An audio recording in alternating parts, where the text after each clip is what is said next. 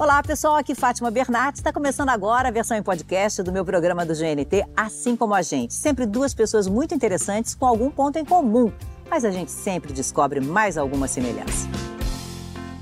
Queria agradecer a presença da plateia aqui hoje. Muito obrigada por estarem aqui com a gente. E queria avisar que vocês participam da entrevista sempre que soar esse barulhinho, ó. É sinal que tem alguém prontinho para fazer uma pergunta. Bora começar? Com a palavra, elas. Oi, eu sou Ivete Sangalo, baiana, lá de Juazeiro da Bahia. Uma mulher nordestina, sertaneja, adoro um banho de rio. Sou uma pessoa, na maioria da, do tempo, tranquila, relaxada, feliz mas também quando eu me reto, eu me reto de verdade. Sou geminiana. De manhã eu gosto de vermelho, de tarde de azul e de noite pode ser até um rosa. Tá tudo certo para mim. Sou comilona. Só durmo no escuro, absoluto. Louca pelos meus filhos. Doida pela cantoria e pronta para arrasar com Fátima. Sempre. Eu sou a Fátima, mãe do Vinícius, da Laura e da Beatriz, uma bailarina frustrada, uma jornalista realizada e hoje eu me considero uma comunicadora. O que me dá mais prazer é estar perto do público, seja presencialmente ou assim, pelo outro lado da telinha. É isso que me faz feliz.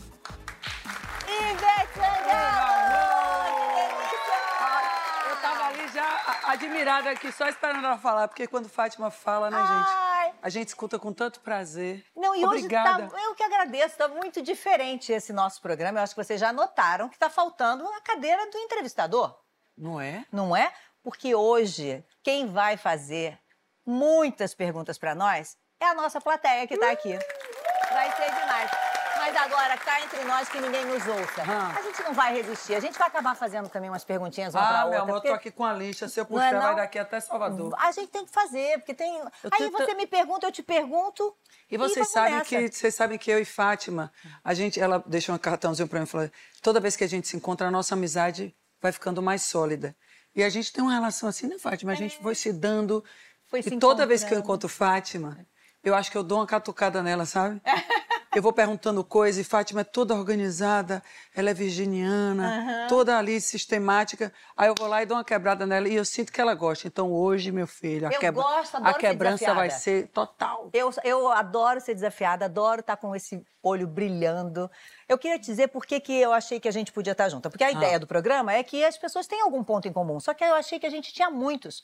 Por exemplo, é, nós duas chegamos na apresentação depois de percorrermos estradas diferentes. Você Sim, na música, na no música, jornalismo. sim. Nós duas temos três filhos, um menino e duas meninas. Você gêmeas e, eu trigêmeas. Sim. O ano de 2012 foi muito importante para nós. Para mim, eu cheguei aqui para fazer o encontro. E você estreava em Gabriela Maria Machado. Eu imagino que tenha sido um marco aquele personagem na sua completamente história. diferente para você, né? Ser Isso. jornalista, embora tenha essa coisa da comunicação, para mim também. E, e vou te falar, foi num momento da minha vida determinante assim, aquele aquele momento da atuação, de eu realizar um sonho, me salvou de outras coisas, sabe? Eu estava num momento muito difícil, muito turbulento no meu trabalho.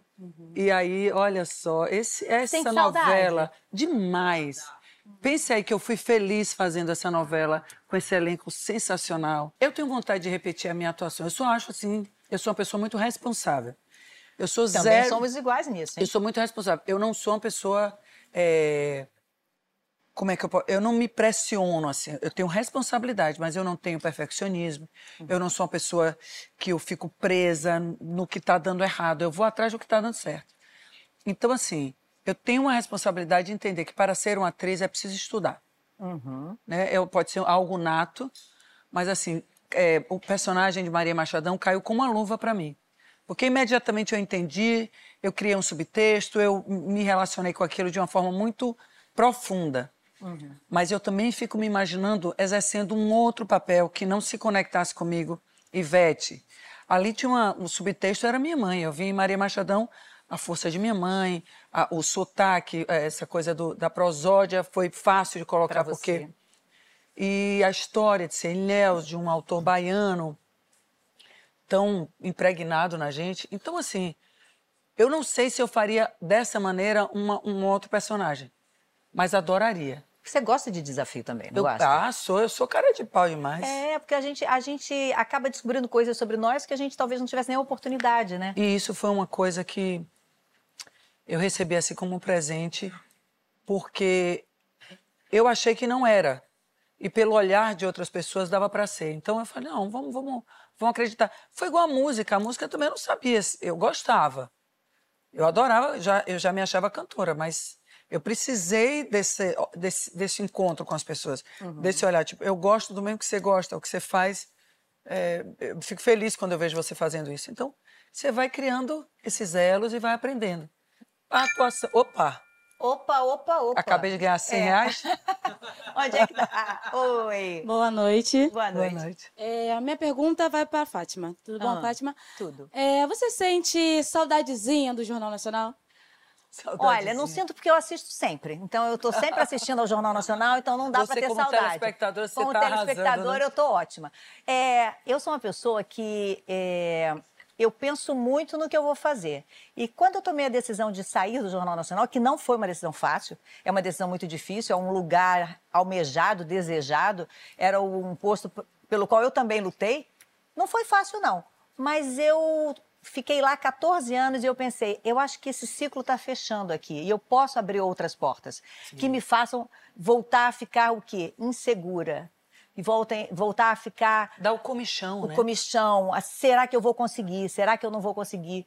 Então, eu gosto desse desafio. Então, eu não sinto saudade nesse aspecto de fazer o jornal e continuo telespectadora fiel. Puxa, vocês estão danados né, hoje como entrevistadores, Sai hein? daqui rica, cada Meu negócio Deus desse é 15 reais. tá caindo na, não é, no mulher? cofrinho.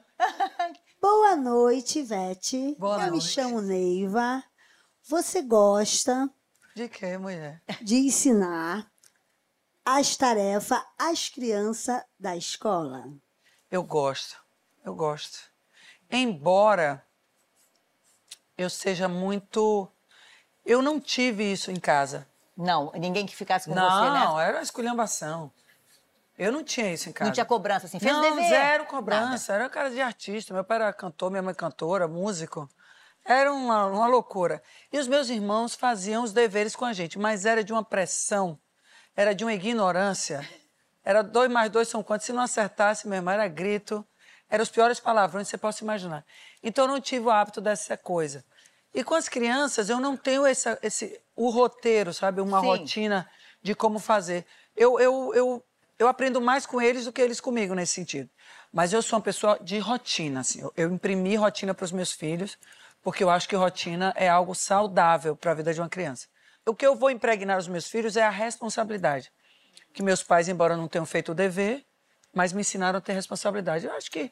E eu acho que estimular também o prazer por aprender sempre. eu Sim. acho que isso a gente que, que, que tem várias atividades acaba mostrando para eles. Que a gente tem que estar sempre disponível para aprender alguma outra coisa. E a escola, muitas vezes, se você só ficar massacrando, não, não, coisa, não desperta Fátima, isso, né? Eu fui essa criança que não tinha rotina de estudo e eu sou uma pessoa completamente é, feliz e, e realizada. Uhum. E trabalho e tenho uma, uma, uma, profissão. Eu acho que essa caretice também é, do aprendizado, às vezes a criança não gosta daquela matéria porque ele tem um olhar muito mais surpreendente, maravilhoso sobre outra coisa da vida dele, uhum. dentro da escola. Eu acho que a gente demonstrar interesse, demonstrar é. que a gente gosta de saber o que eles estão fazendo, mais do que fazer com eles, eu, na minha opinião, também funciona muito bem. Você era como criança, Fátima? Eu era, eu era tranquila. Eu, estudiosa? Era, estudiosa. Fui, eu, Mas fui... você era muito cobrada pelos seus pais? Um pouco. Porque, assim, não era cobrada da nota, mas era cobrada do compromisso de estudar. A minha não, mãe, assim. a minha mãe, meu pai, minha mãe estudava enquanto eu estava na escola, algumas coisas que ela não sabia para me ensinar, se eu precisasse. Ah, onde? É. É, mas ela não trabalhava fora, era uma Sim, outra rotina. Realidade. Ela tinha uma, uma, um sonho muito grande de ter sido professora e ela não foi. Então ela se realizava muito em ensinar. Ela me alfabetizou antes de eu ir para a escola, Ai, escola pública. Então eu cheguei na escola pública, pulei o primeiro ano, porque eu já sabia ler e escrever. Então, foi uma infância difícil para você? Não, eu tenho ótimas recordações. Era uma infância muito simples. Você, tenho... você foi pobre, pequena? Muito, assim, uma família que ralava, tinha que batalhar trabalhava bastante. bastante. Não tinha aquela coisa assim. A única coisa que eu não gostava da escola era o que fez nas férias. Porque eu fiz pouca eu fazia pouca coisa, pouca nas, coisa férias, nas férias. A não ser brincar, né? Mas assim, eu Você fui tinha a tempo tal lugar, livre. É. é. Então isso eu, eu ficava um pouco chateada. O primeiro dia de aula eu achava chato quando vinha essa conversa. Você ficava com vergonha? Eu ficava com um pouco de. Ficava pensando o que, que eu vou dizer de interessante para essa turma, porque eu comecei a fazer inglês. Meus pais, tudo que eles podiam, eles focaram na educação. Então eu fazia inglês na cultura, embora eu estudasse em escola pública. é, eu fiz escola pública e depois fiz o Pedro II, que também era público, e eu fazia um curso de inglês. Então, eu ficava com vergonha lá, porque lá estavam as crianças que podiam viajar. Ia né? pra praia, pra não sei Pra aonde. não sei aonde, viajei para não sei quem. E eu, É, a que vida que eu inteira eu vou passei as férias em aqui que- Juazeiro, né? É. Eu, Eu só eu tinha esse assunto, mas que era um assunto maravilhoso. É- eram férias de criança mesmo, de É. só- sair de casa e só voltar de noite. Uhum. Mas você era uma criança é, traquina ou você Não, era eu uma menina levada, toda não. organizada? Eu era mais orga... é, toda organizada, eu adoro esse termo, que é bem, bem baiano. Toda organizada. Eu era toda organizada. Toda Eu organizada. era organizada. é, Eu acho que eu era tranquila, mas eu gostava você de deu brincar. trabalho aos seus pais, a que eu dei. A dança me absorveu muito, desde os sete anos, né? Ah, você dança desde pequenininha. Desde sete. Eu comecei a dançar aos sete por uma recomendação. Eu, era o que eu queria. Minha mãe disse que eu não podia ver uma música na televisão, que eu ficava dançando desde que eu engatinhava. Tinha uma música, eu vinha e eu ficava me balançando. Ela conta isso sempre. E eu, eu nem sabia, eu nunca tinha visto um espetáculo de dança. E aí eu, o médico, eu estava usando bota porque eu tinha, eu fazia pronação, eu caía com Sim. o pé assim para dentro. E aí tentaram a bota e o médico achou que eu tava, que hoje em dia era, naquela época já era muito melhor fazer balé clássico, que ajudava você fazendo com os pezinhos Aham, assim, você supinar. fortalecia a musculatura Aham. para supinar. E aí eu eu me lembro do médico falando isso, da minha alegria e da minha Ah. ida. Eu estava pensando, um dia feliz na minha vida, um dia em que eu me senti bonita, feliz, a primeira vez, minha primeira aula de dança. Que lindo, Então foi Fátima. muito lindo. Eu lembro do vestido que eu tava, da pulseirinha que eu tava, do anelzinho que eu tava. Eu lembro Você ainda isso. dança, não, né? Agora voltei. Depois da, parei na pandemia, voltei em 2013, depois de ah, 20 anos parada. Mas eu falo assim, não de aula. Você dança em casa, tipo, Só quando eu tá ouço na Ivete. sala. Ah, Só quando eu ai, ouço Ivete. Vou fazer uma... Ah, eu ia fazer uma pergunta pra Ivete. Ela tá me Boa noite, muito, Ivete, gente. tudo bem? Boa Oi. noite. Então, eu gostaria de saber Como é se... seu nome? Wesley, Conheço tudo aí. É, eu também. Werley, digo, Werley. cantora, é, no Carnaval de Salvador, os foliões, eles se fantasiam igual aqui no Carnaval do Rio, em Recife? Olha, você sabe que essa a primeira vez que eu vi assim, culturalmente essa coisa da fantasia na rua, Recife. Recife sempre, Pernambuco sempre foi mais poético nesse aspecto. Assim, de assumir a- o carnaval como um, um momento de você eh, se, se vestir da, da fantasia, da, fantasia, é. festa, da coisa. E eu fico, pensava muito, porque na Bahia tinha aquela coisa tradicional do bloco, da pipoca da rua e tal, mas em Recife tinha as fanfarras, os caboculinhos, aquelas coisas. Mas eu sempre senti um pouquinho de, de, de vontade da gente se parecer com Pernambuco nesse sentido. E de uns anos para cá, a Bahia passou, e o Rio de Janeiro também, São Também Paulo, voltou. nos bloquinhos de rua, a Bahia passou a assumir Lá, lá no comecinho, do, quando começou a Fubica, as, as- os, as desfiles na Rua Chile, que eram tradicionais, as pessoas se fantasiavam, eram inclusive fantasias bem luxuosas. Mas aí, de de uns 10 anos para cá, eu acho que Salvador entendeu essa magia somada à grande magia que é o Carnaval de Salvador. Então as pessoas têm ido muito brincadeira, mais é muito brilhosas, bom. com laços, roupas, colorido. E o carnaval fica muito mais lindo. É uma delícia. Ivete, vo- as meninas nasceram no, no sábado de carnaval. Minha filha, não é? Foi o Não, único ano que você ficou fora? Foi o único ano que eu fiquei fora, né? Exceto os da pandemia também. Ah. Sim, claro, mas que não teve. Fátima, elas estavam previstas para nascer em março. 4 de março, que inclusive aniversário do meu irmão, que já se foi. A, a, a ultrassom delas dava 4 de março, que eu achava sensacional. E eu estava na sexta-feira de carnaval, eu combinei com Preta. Falei, Pretinha, eu vou pro seu camarote. Ela, vem, irmã, eu vou botar você num lugarzinho quieto, tá com uma barrigona. Já não estavam fazendo show, porque a médica pediu Ivete.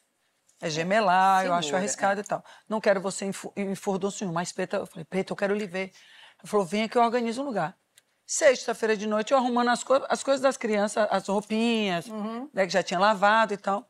E uma amiga minha, que é Fanny, que, é, que, fez o, que fazia a imagem, ultrassom, muito minha amiga, a gente estava em casa, fazendo dengo nas roupas. Ela falou, amiga, tô achando sua barriga muito brilhando. Isso era sexta de carnaval. Eu nem estava pronta para parir. Falei, você acha, Fanny? Não, mulher, porque eu tô me agachando, eu fazendo faxina pra lá.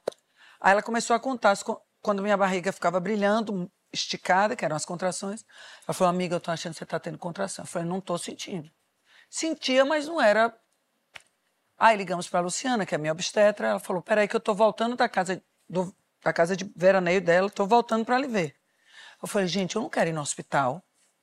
Por quê? Sexta-feira de carnaval, ia bater sábado. Eu fora do carnaval, ia bater no hospital e ser alarme falso e voltar, carente, né? Pessoa querendo atrapalhar o carnaval. Tipo, eu não estou participando, deixa eu aparecer de alguma maneira. Eu falei, não. Aí Luciana falou, venha na minha casa. Ela tinha um aparelhinho lá que ela via os batimentos. Da casa de Luciana, eu já fui para o hospital. Ela falou, Ivete, a gente não pode esperar, tá no limite. Fui com a roupa que eu tava, tomei banho no hospital, minha irmã levou a minha roupa e as coisas das crianças. E eu parei na madrugada do sábado de carnaval, assim, eram umas três horas da manhã. Aí o carnaval foi bem diferente, hein? Ai, mulher, foi, marav ah, foi maravilhoso. Foi assim, a primeira vez na vida que eu, eh, que eu me imaginei fora do carnaval sem o drama dessa, Sem dor, dessa né? separação. É. Foi, eu estava eu tava plena, eu estava tranquila. E o mais lindo é que todos os artistas no carnaval fizeram homenagens, me mandaram Ah. mensagem. eh, botaram máscara, Cláudia botou máscara nela e no pai dela, botou o pai dela com a barrigona, mandou uma foto para mim. Carlinhos Brau, Durval Leles, todos mandavam vídeo. Ó, estamos pensando em você, Daniela mandando. Você estava presente, já. Eu na televisão, prestes a parir, vendo eles mandando beijo, eu estava assim, explodindo de amor. Foi Ai, sensacional. Foi, é, é, assim, o roteirista foi bom que fez isso. O homem, né? Né? Não, foi um bom roteiro. Ele não é Melhor do que- brincadeira. 4 de março seria uma data linda também. Linda. Mas foi. Mas, foi ele coroou de uma forma também muito É. simbólica. Assim, Muito- um- Ai, Opa! 49 reais. Oi, Fátima. Oi, Beth. Boa noite. Meu nome é Maíra e eu sou mãe de gêmeos e gostaria de saber como é que vocês fazem para dar atenção aos dois ao mesmo tempo. Eu, Me olha, aí, minha filha. Ela é mãe de gêmeos. O que eu posso dizer é o seguinte: a gente dá uma. Eu, pelo menos, dava, dava atenção que era possível dar, né? Mas o que eu ficava sempre atenta era qual que estava precisando naquele momento de um reforço, sabe? Porque às vezes tem, tem semanas que uma criança está mais carente, está precisando mais de uma atenção, não foi bem em alguma coisa. é, Sim. então, aí eu dava um reforço ali. Porque a gente tenta se dividir da maneira que é possível. Dá uma angústia, sabe? A gente assim fica pensando, será que está sendo suficiente o que eu tô Amor, a dando? gente vive nessa, Não é? Nessa terapia dentro da gente, a gente com a gente mesmo. É. Você sabe que as meninas, eu tenho um filho de 13 e elas têm 5 cinco anos e 6 meses, né? Vão estão pertinho de completar 6 anos. Aham. E uma coisa que eu sempre. eh, eu, eu li muito e buscava aprender nas experiências. Conversei muito com você, não foi. Fátima? Exatamente disso, assim. Fátima falou, Ivete, não tem tanto romantismo essa coisa do amamentar, porque é um rodízio de pizza. É, exatamente. É uma que calabresa, é uma margarita. momento, Vai com o que tem. É o que temos. Então, assim, isso, foi, isso me fortaleceu muito. Uhum. Mas essa coisa de você olhar para os filhos, com cada um com a sua, a, a sua demanda, não tratar a demanda de um filho com maior importância do que a do outro, porque na sua cabeça, às vezes você acha que aquela demanda, porque eu, eu como pessoa, como criança, adolescente, a gente, a gente é tudo que a gente já viveu, a gente continua sendo a criança ou adolescente. Quando a gente traz uma demanda, uma demanda que se parece com a de um filho, a gente tende a achar que aquilo é, é uma demanda mais importante.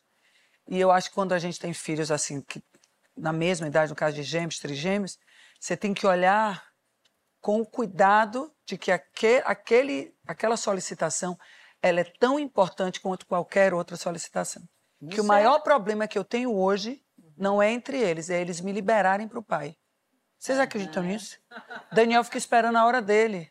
É sério. Mas é sério, mas isso acontece em muitas casas Muito. mesmo, porque é uma é um, um- e é um sugar e um sugar às vezes muito prazeroso, dependendo, né, Só das é- crianças, né? é prazeroso. Então você fica realmente Uhum. O marido fica lá jogado, coitado. Mas é a- a- acho que a maior dificuldade é você ter esse equilíbrio, É. esse olhar democrático mesmo, não achar. E eu nunca acho assim, toda, toda pequena crise que eles têm Uhum. é, de solicitando a mãe, eu, eu, eu falo para eles, eu digo, não, é legítimo. É legítimo. Pode Uhum. falar que a mamãe vai ouvir, a gente vai achar junto aqui uma maneira de resolver isso. Uhum. Mas ninguém está errado, não é bobagem estar chorando. Eu sempre falo, caiu, doeu, chora, chora valendo, Porque quando era pequena, eu sempre falo, a mamãe, quando acontecia isso, eu chorava. Quando eu não tinha isso, eu esperneava. Vocês nunca deram calundu em shopping? Nunca deram calundu em restaurante? Calundu é. Calundu é... Ah, entendi. Tá. Uhum. Entendi. É calundu, é. Ah. Não, birra, às vezes faz uma manha. Calundu é quando aquele bate igual a peixe mesmo, né? é. Meus filhos nunca fizeram O isso. meu também não. Então chorou porque quer, quer ficar um pouquinho mais acordado. Sabe aquelas coisinhas? É. Falo, tá normal, pode chorar. Mamãe faz carinho. Eu sempre falo, dá um abraço que passa na mãe. Abraço de mãe é um negócio. ah, é bom demais ser mãe. É muito Eu bom. amo. né? Olha só, vou, vou- já que você falou do marido, Ah. é, o, Daniel Tudo! é, é nutricionista, né? Aham. E aí, eu quero saber como é que é a administração do cardápio. Aquele dia que você quer ter o dia do lixo, que você quer chutar o balde, que você quer comer doce, é, ele te olha de lado ou ele nem se incomoda? Eu não me casaria com uma pessoa com esse perfil radical. Uhum. Eu acho que tudo que é radical, tudo. Ah, Eu, eu vejo assim essa coisa, minha relação com os meus filhos, eu tento ter a maturidade de não radicalizar, Aham. porque isso vai ser ruim para alguém. Daniel é um cara que tem, ele é inteligente, ele é um homem inteligente. Então ele fala, ele fala para mim assim com toda tranquilidade, é, o equilíbrio é tudo na vida. Não vamos sobreviver a essa coisa radical. Eu não Tira posso. tudo, não. é. Ele fala assim: se você é capaz de buscar o seu equilíbrio diante disso da comida, do seu trabalho e tudo, isso é fundamental. Ele não prega essa, ele não prega a, a relação com comida como algo doentio, mas ele prega que às vezes a fome ele, ela não é do estômago, ela é da alma. Então é melhor que você preste atenção Descubra, né, o quê? que você preste atenção no que é que está lhe trazendo isso, do que você matar aquele momento de ansiedade com o doce ou com a feijoada. Não, você está precisando daquilo, mas preste atenção em você. Porque você sabe que, de alguma maneira, você está minando essa máquina, que é seu corpo. A gente sabe. Essa, com A certeza. gente sabe. É. Com as crianças, ele ajuda no cardápio, assim, no que vai ser, o que elas vão comer, o Marcelo? É, é, a gente, eu Ah. acredito também, eu acredito muito, Fátima, no exemplo arrastando. Ah, Eu não acredito em imposição, não acredito nessa coisa filosófica, nessa teoria. Eu acho que a gente tem que ler, aprender, mas o exemplo é tudo. Então, na nossa casa, a rotina, a gente tá- tem sempre esse olhar cuidadoso, especialmente com o alimento. Não só que se coloca na mesa, como da alma. Fátima, ah. tem um negócio que a gente estava falando aqui de marido, Hum. que a gente tem também essa conexão. Um acho que o velho quebra, o novo está sempre consertado. Nós somos casadas com uns homens mais novos, né? Que a gente não é besta. Ai, venha! Pei! Não é com todo o respeito aos mais madurinhos, mas de maduro sou pra podre, né? Sacanagem que eu tô madurinha, eu gosto de ser madurinha. Mas é porque essa relação. Eu tô lhe perguntando isso como pergunta para não esperar buzinar aí para outra pessoa perder minha pergunta. Eu queria saber de você, porque as pessoas associam pessoas é, mais, mais novas na idade com pessoas menos maduras, né? Que é um grande equívoco. E que eu, no meu caso, foi uma relação inversa mesmo. Eu, eu me apaixonei por Daniel e a consequência era é, ele ser muito mais jovem do que eu. Eu falei, pô, vai ter essa conversa mole comigo, mas não tô nem aí. Teve essa, essa patrulha em você- sobre você com relação a Túlio? Em relação às pessoas em volta, sim? Não, a, A minha a gente mesmo? é pessoa pública. É. Aí tem a Não. comentário na rede social, tem família, que- tem filho. Eu acho que eh, as pessoas em volta ficaram um pouco surpresas, né? Daquela É, Fátima da- tão. É, porque eu mesma fiquei surpresa com, com o que aconteceu. Primeiro, porque eu não imaginava que tão rapidamente, no primeiro dia que eu saísse com a pessoa, todo mundo ficasse sabendo. E então a gente foi meio atra- atravessado por isso. Ele não sabia a minha idade nem eu a dele. É, a gente sabia, claro que tinha uma diferença muito grande.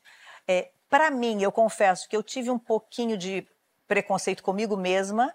E a minha filha falou: mãe, você está sendo preconceituosa. Se fosse ao contrário, se fosse né, um homem mais velho, Mas você, você, faria? você sentiu isso por quê? Eu tive acho que mais um pouco de medo, porque assim, você tem uma vida tão exposta, né?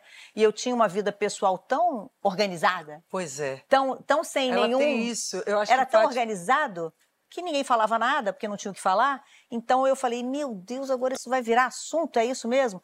Mas rapidamente eu também recebi de parte do público tanta demonstração eh, de afeto e de Respeito de com a sua respeito. escolha, né? E assim, é, de dizer assim, que, que aquela, aquela relação, de alguma maneira, estava inspirando outras pessoas que tinham também passado por uma situação de um casamento longo e que estavam querendo se reconstruir, mas achavam que não era possível. Que naquele momento, quando elas me viram bem, elas falaram: não, então uma hora vai chegar para nós É também. porque por trás dessa cortina de fumaça aí tem outra coisa que é a gente acreditar que existe um tempo para começar as coisas, que em, em algum momento da nossa vida a gente já não mais pode Ah, sim. ter essa renovação de votos consigo mesmo, Uhum. sabe? Tipo, a pessoa, ah, não, quando, quando eu tiver 20 anos eu vou ingressar na faculdade, É. vou estudar, mas aí com 40 eu já tenho que... Não. A vida pode começar no momento que ela abrir aquele Aham. clarão de possibilidade. E é muito bom quando não é planejado, é algo que te atravessa de uma maneira que você não se sente com nem com a possibilidade de reagir de forma contrária àquilo que Não, e está vai vendo. deixar de amar porque Pois tem é. essas regras, gente. É. Que Eu fuleiragem. vi uma peça que era Vai deixar de ser feliz por medo de ficar triste? Era o nome da peça. Eu achei lindo esse. Eu adoro essa frase. Os nãos a gente já tem, vamos buscar o sim, poxa. Pois O é. que dá errado a gente já sabe, vamos buscar o que dá certo. É lógico, e, e- e, assim, tá funcionando? Eu acho que a, a- o que eu, a, a crítica que eu ouvia era, mas quando você tiver tal idade, ele vai ter tal idade. Primeiro que a gente não sabe nem se eu vou estar viva até tal idade e ele E tal por idade. quê? Peraí. Né? Pegar isso aí. E pega aqui, vamos aqui. Vem aqui comigo. não é isso? Porque a gente não sabe nem... Por que quando eu tiver tal idade e Daniel tiver tal idade, eu só eu que vou querer estar com ele, não ele vai sofrer por eu não querer estar com ele? Porque só ele vai sentir essa diferença e eu vou sofrer. E se daqui a 10 anos eu não amar mais esse homem e amar outro homem ou não amar ninguém, só a mim mesma? Por que essa conta tem que ser feita Sempre- sob o olhar de a idade vai contar? Sabe quem que me disse isso? O Túlio. Ele falou, quem disse que daqui a não Será sei que quantos anos 10 anos você vai querer estar comigo? E eu vou ficar na, É. na rua da amargura. Daniel me falou, explica. Essas pessoas são loucas. É, mas essa Entende? conta é uma- como se fosse uma matemática muito exata, né? E a gente não sabe nem se vai estar É vivo porque amanhã. nessa matemática entra a questão do padrão, Do a questão do do, corpo, de como eu vou estar daqui a 10 anos, se eu vou estar com esse corpo, com essa pele, se eu vou estar com isso, eu vou estar comigo. É a maior garantia que eu tenho é que eu vou estar comigo. Uhum. E não tem nada mais poderoso do que eu estar comigo. Essa é a mulher que carrega esse corpo e será a mulher que carregará o corpo daqui a 10 anos e tantas experiências, entendeu? Aham. Agora, isso é um trabalho que, assim, essas discussões são importantes para a gente se reconectar com, com a gente mesmo, sabe? É. De você dizer Porque assim, poxa, você, é, você às vezes se deixa levar por um pensamento coletivo, assim, e você fala, não, não, peraí. se alguém não estiver comigo por conta de aparência ou de tempo, será que vale a pena eu estar com essa pessoa que acredita nisso? É, e será que, como é que nós vamos estar? Eu acho que, é, como é que a gente vai estar em termos de, de amor um em relação ao outro? É isso que vai contar. Será que eu vai vou estar durar até amando? quando? Será até que- quando a gente continuar bem. Mas isso assim, opa, Puxa vida, hein? Quem vai Vamos- perguntar? Ei, Oi, boa William. noite. Isso Eu é um- sou o William Kesley. ó, o William Cass, deixa eu lhe apresentar, posso? William? pode? Pode, claro. Isso, eu vou te falar, eu sou suspeita, porque o William foi finalista do meu time do The Voice. Mas eu acho, eu já falei pra ele isso, ele sabe disso, eu me declaro quase que diariamente na rede social pra ele. Esse menino tem uma das vozes mais lindas do Brasil. Ele canta samba, ele canta tudo, mas ele gosta de samba. Tem dois filhos que são uma coisa mais. Para de fazer filho. Toda vez que eu abro o Instagram, a mulher dele tá grávida. Digo, Irlam. Ó, muito obrigado. É, eu tenho uma pergunta para você, porque como finalista, né, o, o teu finalista no The Voice Brasil, no seu time, eu sei o quanto o The Voice trouxe mudanças e aprendizados na minha vida, tanto pessoal como artística. Então agora eu quero saber quais mudanças e aprendizados o The Voice trouxe para sua vida como como técnica. Ah, que linda Obrigada, pergunta. meu amor. Só quero que você saiba que você é gigante. Pronto, essa experiência de poder reconhecer um artista, embora ele já tenha essa experiência, ele subir no palco, para mim, ele era uma figura inédita, né? Claro. Na cena. E eu consegui nutrir por esse artista uma admiração imediata, assim, uma conexão imediata. Tem um aprendizado técnico da lida, né, com Da aquele ambiente, toda, a dinâmica né? de um É. programa, mas tem a questão emocional de você ter o papel de, de analisar, mas nunca estar no lugar da soberba e sim no lugar da colaboração. Eu aprendi isso, isso é maravilhoso. E sabe o que eu acho que também é muito legal? Desculpa, eu só vou completar isso antes da, da voz. É a gente poder estar diante do sonho dos outros, sabe? Você estar olhando aquele olho brilhando que faz com que o seu brilhe porque você se sente vivo, né? E você se renova, É, reconecta. muito bom. Muito lindo. Desculpa, oi. Boa noite, Fátima. noite. Boa noite, Ivete.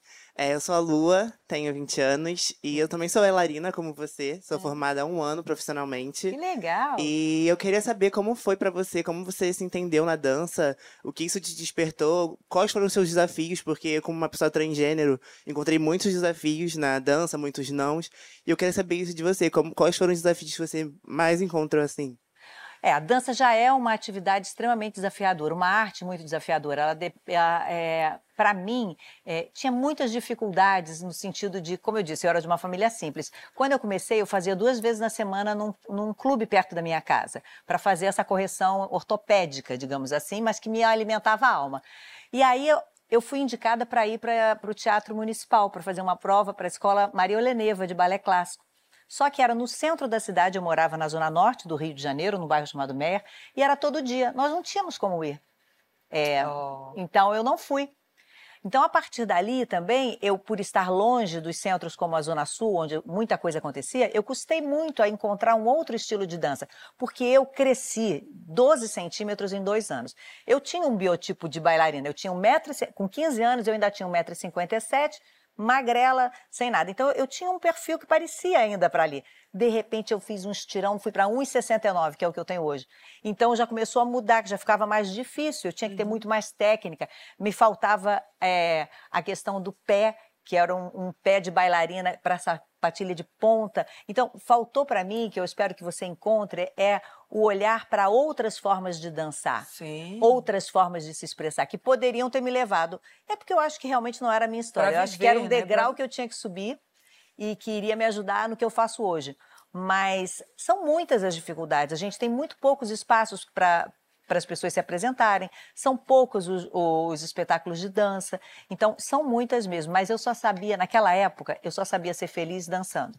Ela era a melhor forma que eu tinha de me expressar diante do mundo. Hoje eu encontrei outras. Eu espero que a dança continue fazendo você feliz. É. Ai, gente, vamos pro intervalo, porque a gente tem muito mais assunto para falar, Ivete. Vamos pro intervalo Vambora, mulher, rapidinho, a gente volta, ó, rapidinho. A gente vai falar de truques para brincar o carnaval, tá bom? E de alguns procedimentos para manter a boa aparência, que a gente não é boba nem nada. Não é? Bom, lei.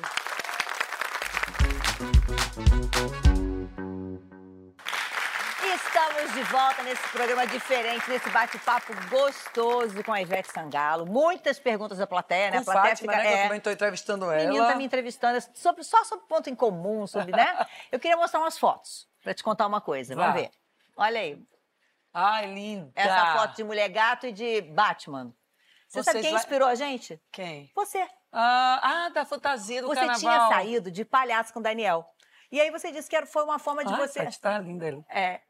Você falou, ah, eu, eu saí de palhaço, porque aí a gente pôde brincar. Eu falei, pronto. É, Fátima, o desde que eu entrei na falou. banda Eva, Ah, eu. E também para os nossos pares, né, mana? Sim, tadinho. Poxa, esses maridos não vivem vida normal nunca. Pois é, não tem a chance. Eles não têm essa coisa de levar para no, tudo normal, é o tempo inteiro ali no aguardo. É. Eu, eu falei assim, eu primeiro eu fiz essa, eu pensei assim, eu digo, eu vou sair no carnaval, porque desde que eu tinha subido um trio elétrico com a banda Eva, até então, eu nunca mais tinha pulado na avenida, nunca. Eu pulava na avenida, gente, no Campo Grande, nunca mais tinha ido. E eu ficava naquela coisa, eu vi os meus foliões, meus fãs ali embaixo, eu dizia, ai, gente, às vezes descia, dançava ali com, na- né, com os cordeiros e tal, mas eu não, não, não tava ali, eu queria encostar no muro, eu queria estar na balustrada da barra. E aí eu pedi a uma amiga, a Dito, Dito, nosso Dito, falei, Dico, vamos fazer umas fantasias. Se eu decidir sair, eu chamo todo mundo de surpresa, ninguém vai saber, a fofoca não vai alastrar e a gente só vai chegar. Montei tudo, o van com o seu Augusto, que é um amigo meu que dirige a van pra gente. Eu falei, Gugu, vou fazer uma empreitada, você vai com... Vou. Separei peruca, tudo, tudo, tudo. Aí tinha 25 amigos. Fui ligando para um para outro, vamos para casa de Tice, que eu quero falar uma coisa para vocês. Foram para lá, achou que era, ia tomar um negócio, era uma terça-feira de carnaval. Eu não tinha nenhum trio para fazer. Chegou lá, tava as roupas todas. Ai, que E a delícia. maquiagem toda de. E aí todo mundo, o quê? Eu digo, a gente vai pra rua. Nos fantasiamos. Gente, acho que eu nunca fui tão feliz na minha vida. Fátima, eu desci da van. A primeira vez que a gente desceu da van, os 25 palhaços, eu tava assim, ainda é, num teimosinho, assim. Eu falei, meu Deus, eu não tava sabendo lidar com aquela situação. E Daniel falava assim: você está irreconhecível. É só você não falar, fique calada. Ah, é esse o Então, problema. primeira- Eu também não a- posso falar, não. A primeira, e Cíntia, minha irmã, que tem a voz igual a minha, só, Betty, Betty, eu digo, cala a boca, mulher. a primeira meia hora do palhaço foi tensa assim, até que Daniel falou assim, vamos comprar uma bebida no isopor. Falei, não, Daniel, não. não, meu amor, não. Ele, vamos comprar. Ele, você vai pagar o, o refrigerante, o que for lá. Aí ele encostou e falou, toma água aí, meu irmão, catense. Aí eu peguei a, a, a pochete, peguei, cara, quer troco? Eu digo, e aí fomos, fomos. Então, gente, chegou num nível assim que eu tava na corda do Harmonia do Samba, ó. Ô, vamos, ô, bora. Quer dizer, foi uma experiência linda. É tão bom porque é isso. É, não é que a gente não queira estar com as pessoas, mas é Não. apenas para ter a mesma experiência que todo mundo tem. Aí sabe o que aconteceu? A gente não teve um grupo no início, éramos só eu e ele, e os outros estavam cada um com a sua fantasia. O que é legal também. No outro ano, aí já tinha quatro fantasiados. No outro éramos seis, nessa último ano fomos oito. E, e a cada ano a grande brincadeira é qual será a fantasia. E aí, muitas vezes as pessoas fazem foto pelo grupo tá tão bonito Ui, eu fantasiado. Não é porque é Deus e o você. mundo. A pessoa nem sabe. Depois eu, Durval falou, se eu soubesse que você era o eu palhaço... posto só depois do carnaval. E a pessoa diz, ah, eu fiz foto do seu lado, então eu não sabia que era você. E a segunda vez que eu saí de careta, Ah. eu ouvi assim, não é Ivete não, é? É. Tá muito derrubada. e eu retado, eu quase tirando a máscara, eu sou eu! É. Senão eu vou aceitar. E, e isso é muito bom. E as pessoas precisam saber mesmo. Aham. Não é, é como o Fati falou, não é que a gente não queira ter contato com as pessoas. Não. Mas daquela experiência a gente não quer ter. Ali a gente quer estar no bolo. A gente quer estar Vai no bloco, todo que mundo tá junto. vivendo. todo dia tem um lugar em Olinda que eu digo assim, daqui eu não passo, aqui eu vou sentar. Só como não dá para sentar, só dá lugar pro seu pé assim, eu Ah, falo, é bom eu falo, eu falo, Túlio, eu não vou para essa encruzilhada ali, eu, eu não vou conseguir, hoje eu vou sentar aqui mesmo. Porque a roupa é quente, né, gente? É. Tem máscara, tem touca, tem tudo, Cabelo, tem manga peruca. comprida. Eu tive que botar luva, porque a moça descobriu pela minha mão. É, ô Fátima, e você sabe o que aconteceu? Quando eu postei o vídeo do palhaço, É. eu recebi mensagem de todos os artistas, todos. É. De umas 30 mensagens. Falciane, nem chamou, né, Falciane? Eu Todo "Rapaz, mundo queria, né? Todo mundo queria. Eu falei, Xande, você estava em cima do trio que eu estava acompanhando. Durval, Bel, é, Léo, Lauren Prota falou, amiga, É. que ideia. Laura saiu esse ano atrás de Léo Santana, se esbaldou. Ah, é bom demais. Mas é uma delícia. Então, assim, se vê o pessoal fantasiado, diz, ei, mas deixa passar. É. Pergunta. Oi. Boa noite. A minha pergunta vai para Ivete. Eu sou a Joana Dark, sou cantora há quase 25 anos, de Ô, barzinho. É, em algum momento da sua carreira, você pensou em desistir devido às dificuldades? Quando eu comecei a cantar, era tão prazeroso que eu não me lembro de ter sucumbido a qualquer coisa, qualquer tipo. Eu já cantei em bar vazio. Eu já cantei em bar que só tinha minha mãe, meus irmãos e dois, duas cabeças de amigo. Eu já toquei em bar que o cachê, muitas vezes, era uma carne do sol com farofa, porque eu não tinha o que comer em casa. Sério, era, e quando eu via, eu cantava feliz, primeiro. Eu estava cantando e eu ia comer uma coisa gostosa. Mas é tão. Eu gosto tanto de cantar que era meio assim, tipo, se der certo, Deus, se não der, tá valendo também. Mas eu fui uma mulher de muita sorte. Eu tenho que dizer isso. Você falou de marmita, você vendia? Eu vendia marmita, mas foi assim, quando o pai morreu, foi um, um período muito turbulento da nossa vida. Meu pai morreu, cinco meses depois eu perdi um irmão atropelado. Meu Deus.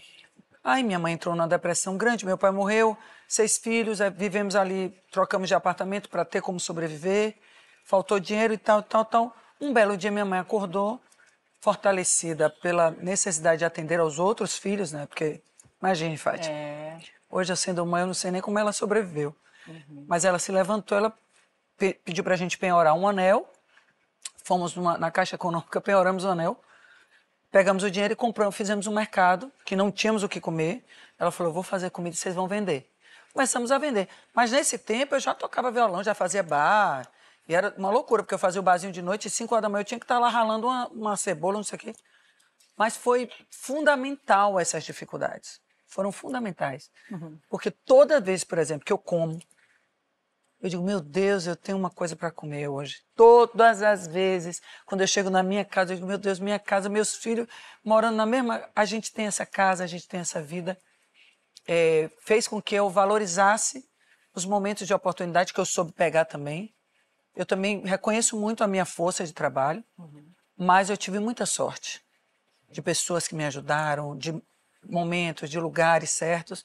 E essa coisa, essa herança da responsabilidade e eu ver minha mãe se levantar em meio a um momento é, que eu não, não consigo nem. Você tinha que idade nessa época? Eu tinha, quando aconteceu isso, eu tinha 16 anos. E minha mãe era minha mãe, a partir desse momento, minha mãe passou a ser minha filha. Minha de Cíntia, dos meus irmãos. Então foi um momento assim muito difícil, mas fortalecedor. Uhum. Porque eu agarrei as oportunidades com dentes. Então você não pensou em desistir, né? Não, e, e vou te falar, Enfrentou. Joana, é, não desista não, minha irmã. Uhum. Às vezes, Joana, eu vou lhe falar uma coisa.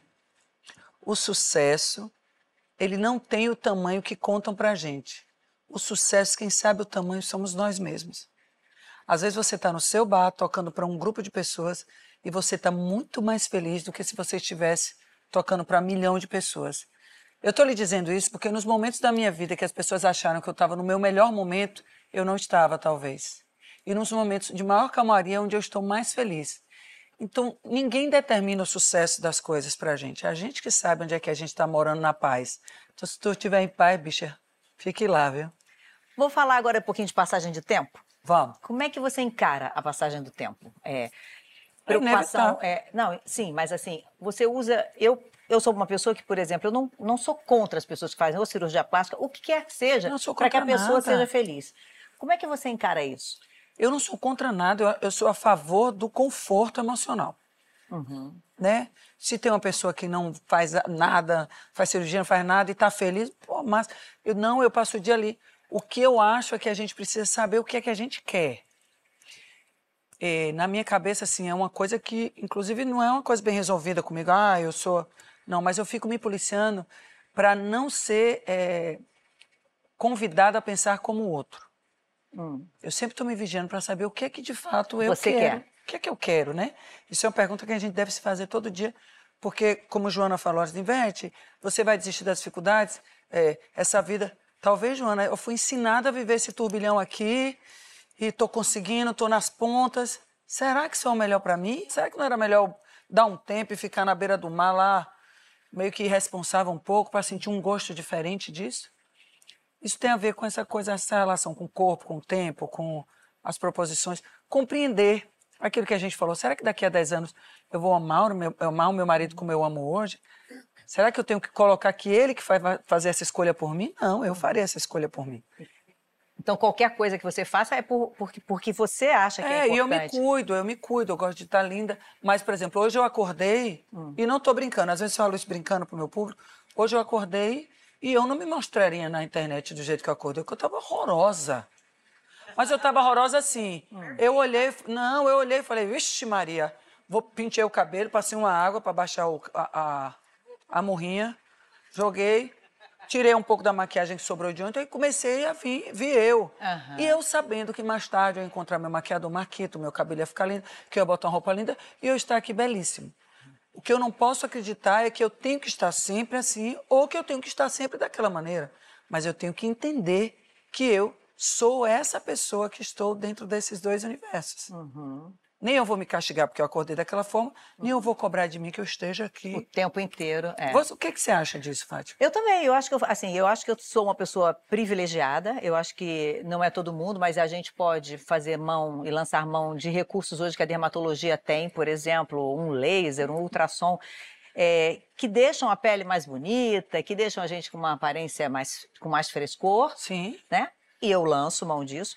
Mas se tem outras pessoas que vão para coisas mais radicais, eu só acho o seguinte, que a gente deve pensar que fome é essa, igual na hora da comida. Que buraco é esse, é. né? Que me obriga que a é estar é do jeito de que eu acho que as pessoas têm que me ver. É muito bom a gente poder estar do jeito que a gente gosta de se ver. É, não, eu, eu acho que não deve ser sacrifício. Uhum. A palavra quando fala, ah, eu faço um sacrifício. Uhum.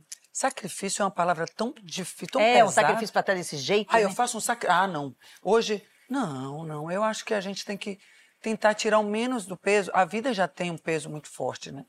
A, a vida já, ela, já impõe a você ritmos e compreensões que nem sempre o tempo está de acordo com o seu raciocínio. Né? Uhum. Ou, ou, ele está correndo atrás de você, ou você correndo atrás dele.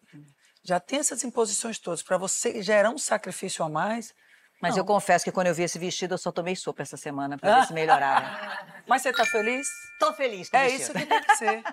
Boa Oi. noite, meu nome Oi. é Elisa. Tudo eu bom, Elisa? sou fã da Fátima há bastante tempo, admiradora do seu trabalho.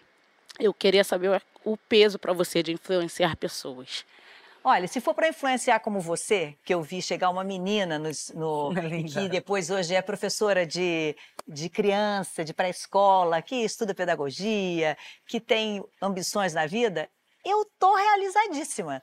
Porque a ideia é essa: se, se a gente, com o trabalho da gente, mostrar que cada um pode crescer no seu trabalho, que as, as dificuldades surgem para todos, e independentemente do que você escolher, eu fico muito feliz. Você não imagina assim, a alegria que eu tenho quando eu vejo essas pessoas que vão voltando, ou aquelas até que somem, né, Elisa? Porque alguns somem e dizem assim: não estou conseguindo ir, estou no último período da faculdade, É, não estou conseguindo mais ir, moro em outro estado e estou tô, começando a trabalhar, aí a grana é pouca no, no início. Então, é uma alegria, é uma responsabilidade, né? A gente não pode negar. Eu, eu- Mas eu- é muito bom. E tem uma coisa, como ela chama? Elisa. Elisa. Tem uma coisa que eu acho fundamental a gente falar aqui. É, a gente, como gen- pessoas públicas e pessoas. Tem pessoas que buscam, né? né, Existe uma, uma- um, um púlpito natural na vida de pessoas. Tem pessoas que têm um púlpito.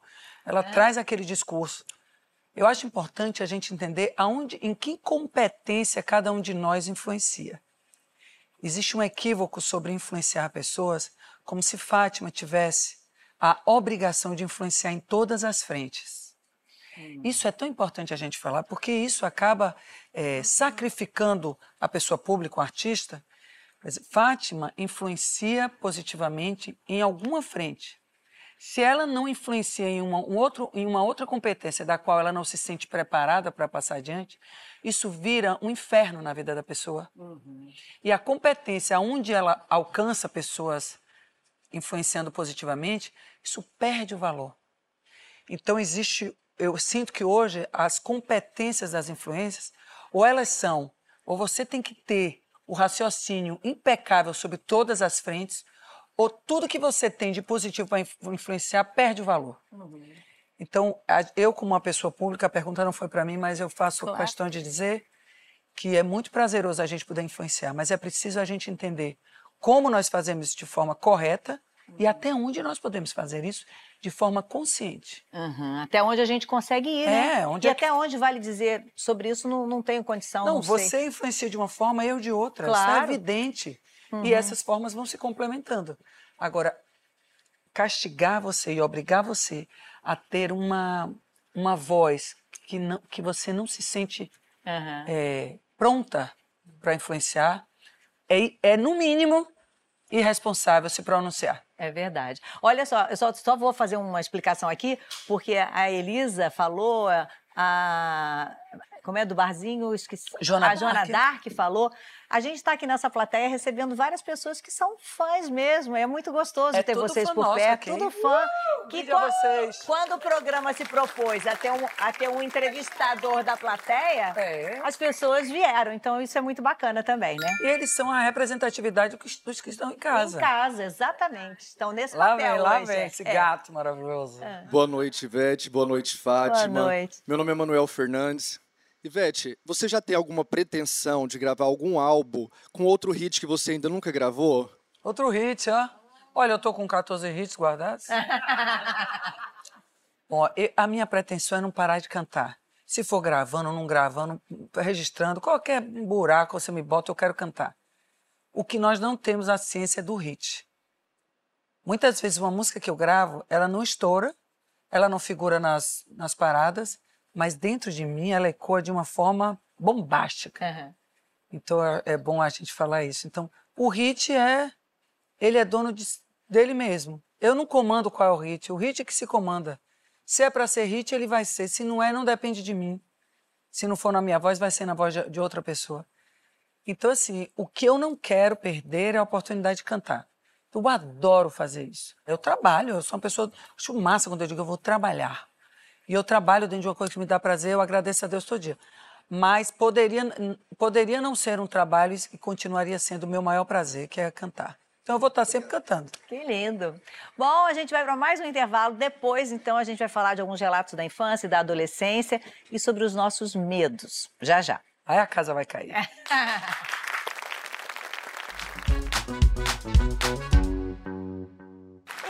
Estamos de volta. Eu espero que você esteja gostando do nosso papo aqui, nosso com a plateia, que a gente está adorando. Eu vou agora Delícia, viajar. viu, Fátima? Não é bom? Esse Eu programa. Tô gostando muito. Esse programa, pelo Ainda amor mais de que Deus. você que é assim como a gente mesmo, então tá ótimo. E em relação com o sucesso, como é que você fala assim? As crianças entendem já o que é o sucesso? Fátima, o tem que- uma coisa Ah. que é, é muito louca isso. Quando eu saio daqui, e os meus fãs sabem disso, a minha relação com eles, assim, é, eu nem me dispo disso aqui, porque é tudo a mesma coisa.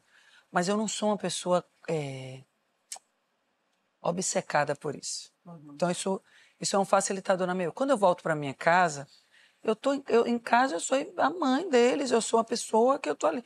Eu não sou uma pessoa é, eu, não, eu não criei hábitos e condições de ser artista. Eu eu tô aqui, eu entro, se não dá aqui eu saio e vou adiante.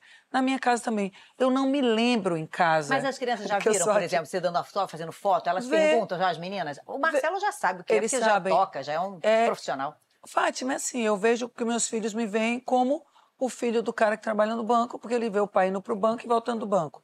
O cara que é advogado sabe que o ambiente do pai é o tribunal e é a mala, é a roupa que veste. Eu acho que é um a gente tem um olhar mais. é, a gente cria uma moldura porque a gente não viveu isso desde pequeno. A condição de ser artista. A Sim. gente viu os pais da gente. Mas, por exemplo, minha mãe ser professora era uma condição natural para mim. A escola, o livro, ela corrigir prova. E nem toda mãe é professora e nem todo pai é ourives. Então, eu acho que os meus filhos entendem dessa forma. E eu não estou, eu não, está impregnado. Porque eu, no papel de mãe deles, de dentro de casa, é uma coisa que eu também gosto muito de viver. Então, eu não vivo isso dentro de casa, porque lá eu estou vivendo outra coisa Eu fico, intensa. eu fico feliz porque eu acho que é uma- mais uma afinidade que eu encontro assim para nós, que é, é o respeito pelo que a gente faz, pelo trabalho. E eu sempre quis que meus filhos tivessem uma relação muito positiva com o trabalho. E o meu trabalho é esse. Então, eu tentava passar o tempo inteiro que isso era muito o, o, o, o que eu faço para viver, para ganhar. É. E não só para ganhar dinheiro, claro que para poder sustentar, mas porque aquilo me dá prazer. Porque eu queria Me muito que viva. eles fossem é, felizes com, a- com as profissões e com as escolhas que fizessem, sabe? Porque eu, eu realmente me considero uma pessoa muito privilegiada Você de gosta, você gosta de trabalhar. tirar foto dessas... clu- Eu, eu, me- eu também me acostumei e, me e aprendi. A primeira vez que me pediram um autógrafo, eu falei, não, eu não sou artista, não. Eu fazia RJTV na madrugada, mas a moça me reconheceu num posto de saúde na fila, eu fazendo matéria da fila no posto de saúde. Aí ela falou, não, eu sei, você é a, é moça do jornal. Quando ela falou aquilo, eu fiquei com tanta vergonha de ter dito para ela que não, é. Não Aí é eu falei, sobre "Não, ser claro." artista, é sobre alcançar. Aí foi a primeira vez. E a construção, ela vai sendo lenta, ela é lenta, né? Não é lento, tem dias que eu tô assim. É. Tem dias que eu tô para dar numa pessoa. eu juro, tem dias que eu digo assim, meu pai amado. Aí eu saio, aí eu. Aí assim, por exemplo, às vezes eu chego no aeroporto, os fãs estão lá no aeroporto. E eu tô de ovo virado. Eu digo, ô meu paizinho. Aí eu vou moldando essa energia. Por quê? Que bobagem. Não é? Bobagem. Trocar uma ideia ali, são 10 minutos, 15 minutos, às vezes são 5 minutos, velho. Tira uma foto velha, mal tirada. Ivete, é a mesma conversa mole. Aí eu penso comigo, eu digo, meu Deus do céu, são tão pouco tempo ali, eu vou virar essa, essa página. Essa e eu não tô virada com eles, não tem nada a ver com eles, é coisa da minha vida, que eu tô É. chateada. E eu digo a eles, eu digo, olha, hoje eu tô, não é? Falo, hoje eu tô, eu tô afim de morder uma pessoa. Vou fazer essas fotos aqui com má vontade, ó. E a gente começa a se divertir. Quando eu penso que não, eu já virei a chave. Que bom. É, eles trazem essa virada de chave. Mas é o que você falou, eu aprendi isso. Mas não é fofura, ah, a Ivete é fofa, ah, a Ivete nunca, vai, nunca se chateou. Não, tem dias que eu tô de saco cheio. Entendeu? Aí vem uma conversa mole, uma fofoca, uma reclamação. Aí eu pego a reclamação e digo, ah, você é chato demais. Pronto, já tá foi? reclamando disso. E aí aquilo a gente vai rindo e vai mudando. Mas, mas é, eu aprendi com eles isso. Eu não sabia, não, gente. A gente, artista, não sabe dessas coisas, não. É, oi? Boa noite, Fátima. Boa, noite, noite. Ivete. Meu nome é Leandro. A pergunta vai para Ivete. Hã. Qual a, me- a melhor lembrança que você tem da sua infância? A minha melhor lembrança? Que cato, viu? Meu Deus. Novela das sete, novela das oito. A melhor, a melhor, todas. Olha, Deus é maravilhoso. Eu tive uma, uma infância impecável e uma adolescência bem turbulenta.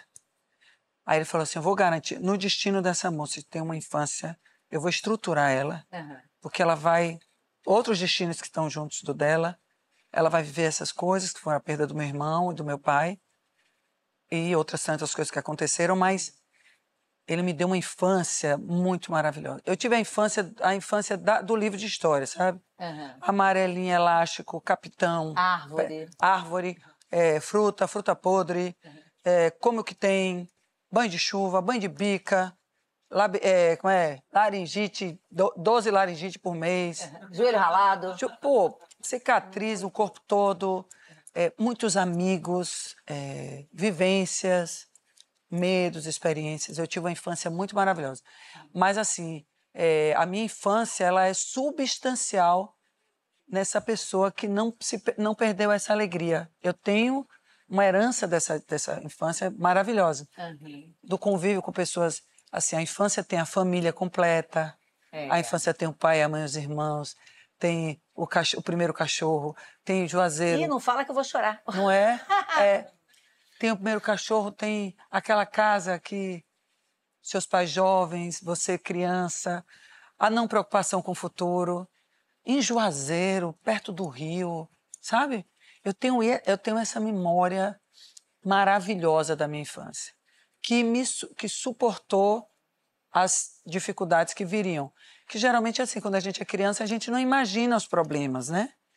E a, a vida vai passando, e até esse filme passando, você fala, meu Deus, começou a passar o filme, eu comecei a entender A que é um entender o que estava acontecendo naquela época. Sim, é isso. Por que você está... Ai, não sei. Fiquei emocionada. Me conte. Porque Qual a memória da sua infância mais... acho que a memória. Porque você falou isso, né? Essa- esse dia das, da agora, foi dia dos pais, Ah, que teve esse ano. Fazia muito tempo que não fazia uma foto. Eu, meu pai, minha mãe e minha irmã. Só nós quatro. Aquele núcleo inicial. o núcleo inicial. Minha irmã mora fora há 30 anos, não, não passa Dia dos Pais aqui. É, a gente antes tinha os filhos perto, né? E Dia dos Pais é o dia do pai, então mas Beatriz estava longe, os outros estavam morando fora. E eu me vi fa- refazendo uma foto de que eu não tinha desde criança. Meu pai, minha mãe, eu e minha irmã. A formação original. No almoço de Dia dos Pais. Isso me você- tocou muito. E quando, o que, é que você fazia quando era criança, assim, de... Que você Eu- lembra... Eu brincava muito de boneca. Eu brincava muito de. Eu brincava pouco na rua. Minha mãe era muito medrosa, então não podia. Eu morava numa ladeira, não podia ter bicicleta. Também ah, depois eu entendi que também não tinha muito possibilidade de dar duas bicicletas. Então eu brincava com, com as crianças na rua, mais na- nas férias grandes de, de fim de ano e do meio. Mas eu brincava muito com a minha irmã, brincava de boneca, jogava é, amarelinha, pular corda. Eu não brincava de cantar, porque eu já acho que eu já percebia, mas só, só quando era é, é, perto do carnaval, porque o disco da escola de samba eu aprendia todos os sambas. Era? Todos os sambas de todas as escolas. Fosse minha ou não. E eu também ficava assistindo o desfile a noite toda, virada. Então, Delicioso. e tenho também uma lembrança de ver muita televisão com o meu pai, mais do que com a minha mãe, porque minha mãe dormia muito cedo. E minha irmã ia às vezes dormir com ela, então eu lembro de na sexta e de sábado e no sábado poder dormir mais tarde porque não tinha aula e ficar vendo. E ali eu comecei a ver esporte também com ele, e ali eu comecei a aprender sobre os esportes, a gente conver- ele não teve filho homem, né? Então era comigo que ele conversava sobre isso. Ô, Fátima, você falou aí que sua mãe não queria é, bicicleta, É. porque ela tinha medo. Você tem muito medo de Eu, alguma eu coisa? fui muito medrosa. Você foi medrosa pequena? Eu, eu acho que eu, eu fui medrosa maior, assim. A minha mãe acha que eu sou corajosa e eu, eu não entendo onde ela, ela enxerga a coragem, talvez nessas minhas movimentações é. pela vida, né? Mas, assim, eu sou uma pessoa que eu, eu só fui fazer determinadas coisas por conta do trabalho. Então, assim, eu fui andar de helicóptero porque o trabalho me levou a isso. Não, mas eu não estou falando dessa coragem. De qual? Por exemplo, Ah, você ficou 14 anos no Jornal Nacional. sim. Num lugar onde você conquistou um jeito de apresentar um jornal. Uhum. Um jornal que é o jornal mais visto do país. É, numa cena também que para nós brasileiros, né? Uhum. Era muito agradável Aham. de ver aquela mulher inteligente, é, dando boa noite todos os dias, entra na nossa casa, e de repente você decide sair de um lugar completamente confortável, é, vitorioso, e migrar para uma coisa completamente diferente, nova. Por isso que sua mãe lhe, acha corajosa. Não é sobre pular uma pedra é, ou um bang jump. é. É. uma coragem, outra coragem. É, essa coragem eu acho que eu, que eu tenho mesmo. É, Essa coragem eu identifico em mim. Eu não sei se é coragem ou é sobrevivência. Porque eu- a coisa que mais me, me assusta é a acomodação. Né? Eu acho que quando a gente se acomoda, as coisas param ao nosso redor. E quando você está em constante movimento, as coisas também vão surgindo, vão entrando e saindo da sua vida. Então, acho que é uma questão porque eu só sei viver desse jeito mesmo. Você teve um câncer, minha irmã. É. E você lidou com isso de uma forma com muita coragem. Eu lembro de mim uma vez falando para minha mãe e para meu pai, e você falou algo assim. Eu falei, eu acho que eu não tenho vocação para tristeza, sabe? Eu não me apego a ela mesmo.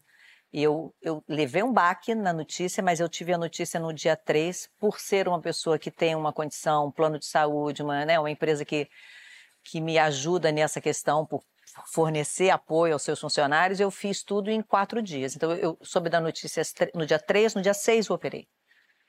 Então, é, eu acho que aí eu fico com algo que vem desde quando eu tive as crianças, que era assim, não, eu não tenho nem direito de ficar triste, porque quantas pessoas queriam estar agora operando. Perfeito. Estou eu aqui já livre disso, então... Pois é.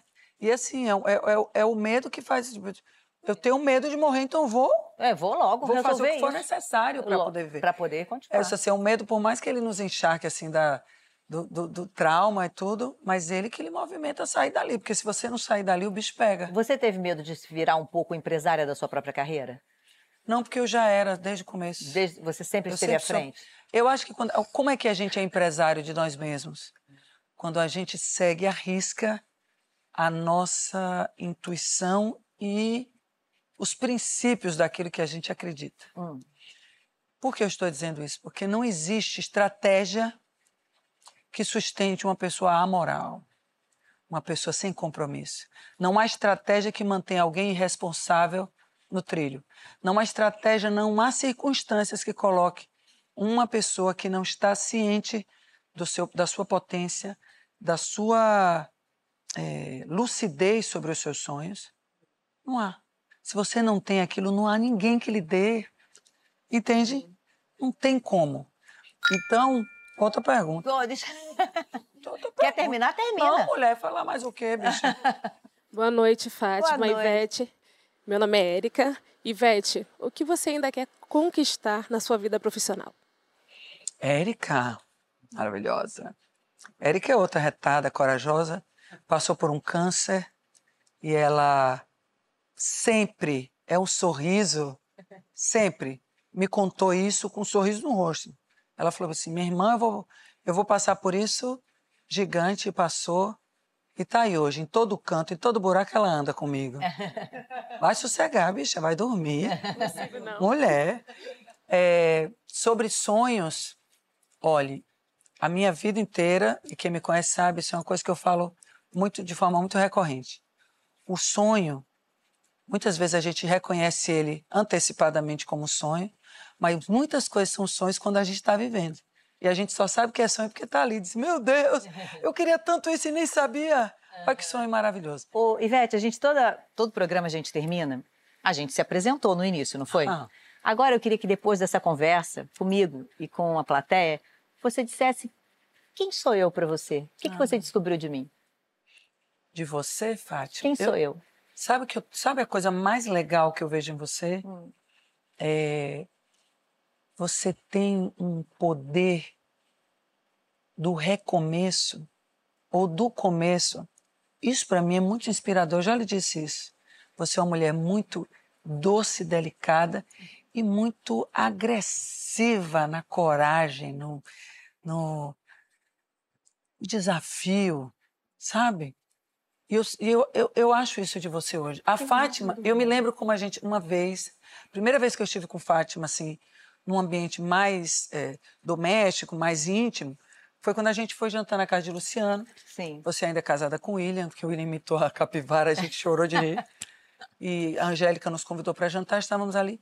E aí eu vi em você essa um brilho, né? Que eu tinha uma ideia dela, de, eu falei, pô, essa mulher, essa mulher tem um borogodó aqui. Mas aí acompanhando você e a gente se encontrando e vendo essa sua doçura, mas ao mesmo tempo você é voraz. Obrigada. Então, para mim, que sou uma mulher que acho e tenho certeza de que a todo momento coisas novas podem acontecer, eu vejo em você uma renovação em tudo que você faz, todas as suas decisões, a sua renovação. Você é uma mulher que renova a sua vida e através dessa experiência você traz para mim essa inspiração. Oh, meu Deus do céu, muito é obrigada. Agora é totalmente verdade. Agora chegou a minha de dizer ah, quem pare você com é. isso, pra mim. Não, pra mim, você é uma pessoa é, linda, por você dentro, é por fora. Você é maravilhosa. É, inspiradora. Uma mulher que tem, não tem vergonha de mostrar sua felicidade. É, eu acho que isso é força, porque muitas vezes a gente se esconde atrás de determinadas coisas e não quer mostrar que está feliz. Eu acho que isso é uma, é uma demonstração de força. Uma das coisas que eu mais admiro em você é que você se diverte com você mesma. Você ri de você mesma. Isso é verdade. Isso é maravilhoso, porque isso quebra expectativas de quem está à sua volta. Você sabe que você é uma mulher extremamente admirada, mas você faz questão de, quando está com todo mundo, dividir essa luz igualmente por todos que estão à volta. Muito obrigada. Então, isso é. Eu fico muito feliz de a cada dia poder dizer assim: eu me sinto cada vez mais próxima, mais próxima, mais sua amiga. Muito obrigada! Eu também, obrigada a você, meu amor. Obrigada. Olha, quando Fátima me chamou, ela me mandou uma mensagem. Eu, eu, eu disse a ela, eu digo, Fátima, isso, isso não, é, não é uma solicitação de uma agenda. Isso é um convite irrecusável estar com ela você. Ela falou, não sei nem como é que eu vou estar fazendo, o que, que eu vou estar fazendo, mas a gente vai estar junto. A gente vai estar junto, porque eu disse a ela, olha, muito cuidado com o que você me pede, porque eu vou fazer. Obrigada, amor.